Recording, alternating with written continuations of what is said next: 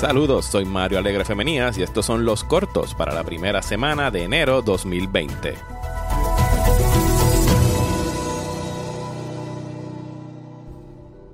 Saludos a todos y a todas y feliz año 2020. Yo sé que es un poquito contradictorio decir feliz año después de los hechos de esta semana. No, no voy a comenzar con el el típico comentario sobre algún trailer, porque de verdad hay cosas más importantes pasando aquí en Puerto Rico. Eh, espero que todos estén bien, que estén seguros, que sus familias estén bien y que, juntos pues podamos eh, pues eh, sobrepasar esta nueva precariedad a la que hemos sido eh, sometidos con los temblores de, los pasados días.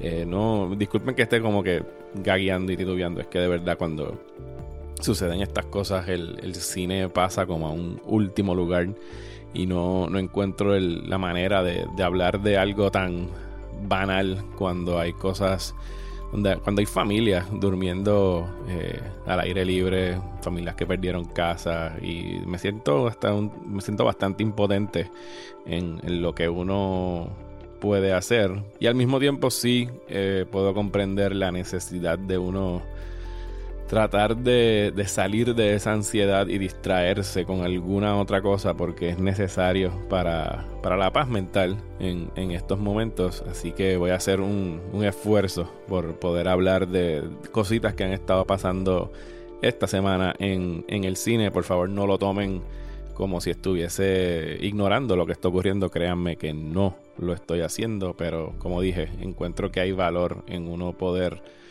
escuchar algo que no sean las malas noticias de todos los días, sino que uno pueda pues tener un, breve lapso de, de, distraerse por unos minutos. Así que de verdad que espero que todos eh, estén bien y sigan bien y que ya lo peor con suerte esté pues ya detrás de nosotros. Bueno, esta semana el director Scott Derrickson anunció vía Twitter que no estará dirigiendo la secuela de Doctor Strange, apuntando a diferencias creativas entre él y Marvel como la causa de su salida. Doctor Strange and the Multiverse of Madness se supone que estrena en mayo del 2021 y Scott Derrickson es el director de la película original de Doctor Strange y me dio mucha pena ver este anuncio porque de verdad que mientras sí se le puede achacar a Marvel que la mayoría de sus películas se ven igual, hay una son muy homogéneas. La de Doctor Strange es una que para mí siempre sobresalió en términos por lo menos de los visuales, así que me da mucha pena ver a Derrickson irse. Esto para mí levanta muchas banderas en torno a Marvel y los planes que tenga, porque eh, Kevin Feige ha dicho que Doctor Strange and the Multiverse of Madness es donde se va a originar el multiverso y que esto va a ser vital para lo que sea que vaya a ser esta fase de Marvel de cara al futuro. Y se van a estar atando ahí también las series de Disney Plus de Loki y de WandaVision. Así que parecería que es un proyecto bien importante para Marvel. Y Scott Derrickson, que tiene un pasado en películas de horror, quería que esta película tuviese más elementos de horror. Y todo parecería indicar que no pudieron llegar a un acuerdo de cuánto horror iba a haber en la película. Lo cual, pues, me frustra, porque en verdad estamos notando que ni con Marvel ni con Star Wars parece que nadie va a dejar que vengan directores a experimentar dentro de estos géneros y que todo va a tener que seguir amoldándose a la fórmula ya establecida si chequean el Twitter feed de Derrickson, ya ahora es posible entender mejor algunos tweets que había tirado durante el pasado mes. En uno se estaba quejando diciendo de que los release dates eran como que lo más contraproducente que podía haber para el arte, porque ya esta película tiene una fecha establecida y tiene que ser esa fecha y se acabó. Y eso me imagino que era parte de de lo que vino a tomar esta decisión. También dijo en algún otro tweet que estuvo en conversaciones con Ryan Johnson para ayudarlo con una situación personal que estaba atravesando. Y parecería que ya el director llevaba varias semanas teniendo estos problemas y pues es una pena que se haya ido. Dice que dice él que fue una separación amistosa y que se va a quedar como productor ejecutivo, pero esto me recuerda mucho a la salida de Edgar Wright cuando Ant-Man, él quería que esa película fuera un heist film y Marvel no lo dejó. Así que nada, de verdad que quería ver lo que iba a traer Derrickson al Multiverse of Madness y ahora hay que esperar a ver a quién van a estar anunciando como su reemplazo. A solo días de que el director surcoreano Bong Joon-ho hiciera una invitación a sobrepasar la barrera de los subtítulos para descubrir las maravillas del cine internacional, HBO anunció que estará produciendo una adaptación en inglés de Parasite.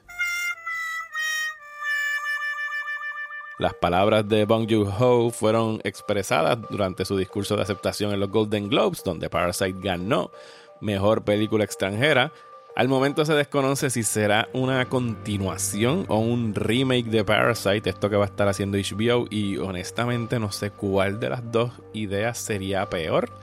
No considero que Parasite necesite una secuela. El punto de Parasite donde empieza y acaba es que esto es un ciclo en el que estamos atrapados. Y de hacer un remake en inglés, pues como que, o sea, ¿por qué? ¿Por qué no pueden hacer? ¿Por qué tienen que hacer un remake de esta obra maestra? Pero pues, lo único que se sabe hasta el momento es que sería una serie limitada o miniserie y que la misma unirá a Bong Joon-ho con Adam McKay, el director de Vice y Big Short y que también está como productor ejecutivo de la serie Succession, como productores ejecutivos de lo que sea que vaya a ser esta versión de Parasite. Noah Hawley, el creador de la serie de televisión de Fargo, dirigirá y escribirá una película de Star Trek esto fue anunciado durante una convención de televisión que se está llevando a cabo esta semana. Bueno, con esto ya podemos descartar que Chris Pine eh, vaya a estar regresando. Parece que va a ser algo completamente nuevo, que no va a estar atado a las nuevas películas que hicieron, que comenzaron con J.J. Abrams en el 2009, si mal no recuerdo, creo que fue el año que salió esa primera. Y Holly ha dicho de que esto va a ser una algo que se va a estar acoplando más, a, más, va a ser más parecido a lo que es el classic Star Trek, contrario a lo que hizo Abrams con eh, su versión de Star Trek, que mucha gente se quejó diciendo de que esto parecía más Star Wars que Star Trek. Ya vimos dónde acabó Abrams eventualmente en su carrera. Así que se supone que sea pues más sobre eh, conocer otras especies, exploración espacial, cosas con la ciencia, no piu piu piu y estarse disparando entre naves y tener misterios alrededor de personajes clásicos como Khan. Al momento él ni siquiera ha empezado a escribir el libreto, no solamente ha habido conversaciones con Paramount, así que se apresta a hacerlo durante el próximo año, así que tenemos que estar pendientes a cómo se desarrolla ese proyecto. En la noticia más inverosímil de la semana, Warner Brothers anunció que estará utilizando inteligencia artificial para que le ayude a decidir cuáles películas van a producir. Eh, esta supercomputadora, que no es Skynet, eh, va a estar eh, examinando los momentos claves para estrenar una película, cuál es el star power de las estrellas, dependiendo de por región, hacer estimados de cuánto dinero podrían estar generando de acuerdo a todas estas variables. Y esto es como que un clavo más en la muerte de la creatividad, porque ahora vamos a tener una computadora, ya que los creativos son a veces malos tomando decisiones con las películas que van a hacer.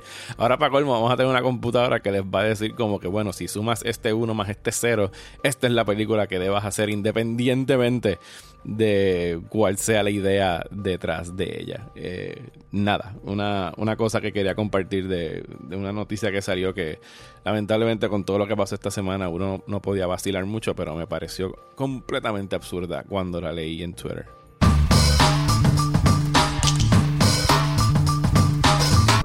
Bueno, y hasta aquí esta cápsula de los cortos. Quiero darles algunos anuncios de lo que va a estar aconteciendo aquí en la página de Patreon de Próxima Tanda. Pueden esperar para la semana que viene el tercer episodio del Top 50 junto a Juanma Fernández París.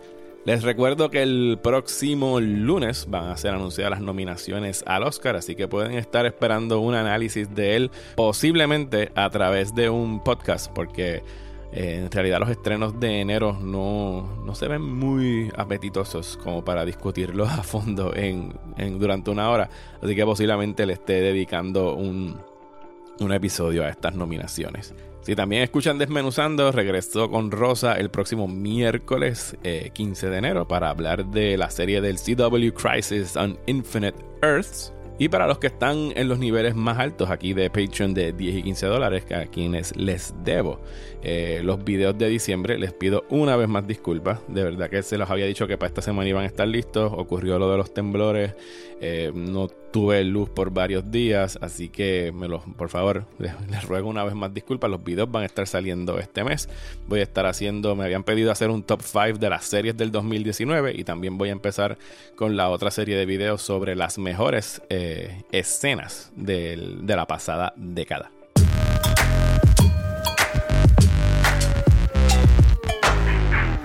Muchísimas gracias por escucharme.